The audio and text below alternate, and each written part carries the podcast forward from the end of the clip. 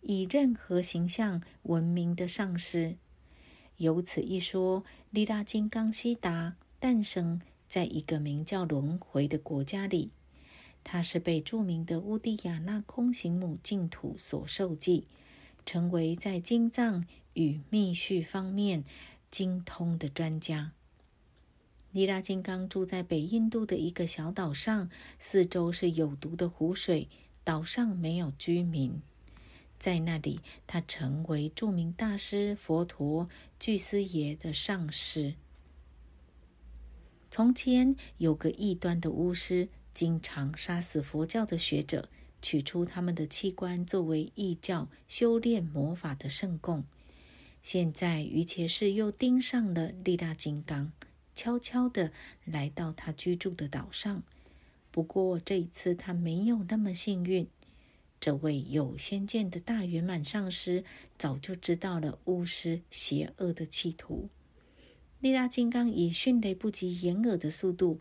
不停地把自己变化成令人惊异的各种形象，包括大象、马、牦牛、麻雀、蛇。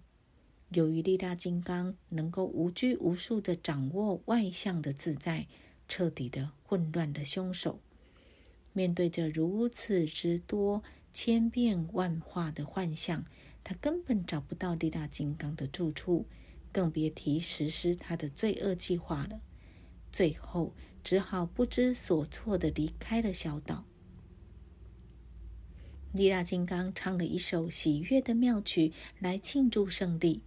这支曲子充满外在与内在的意义。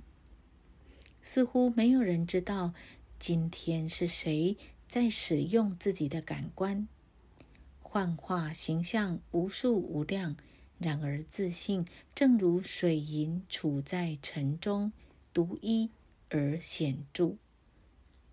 从那件事起，利拉金刚大师就以皮瓦如巴或任何形象而闻名。他不但歌曲作品很多，而且教法也深奥有力，因为他就像其他真正的上师一样，具备因材施教的能力。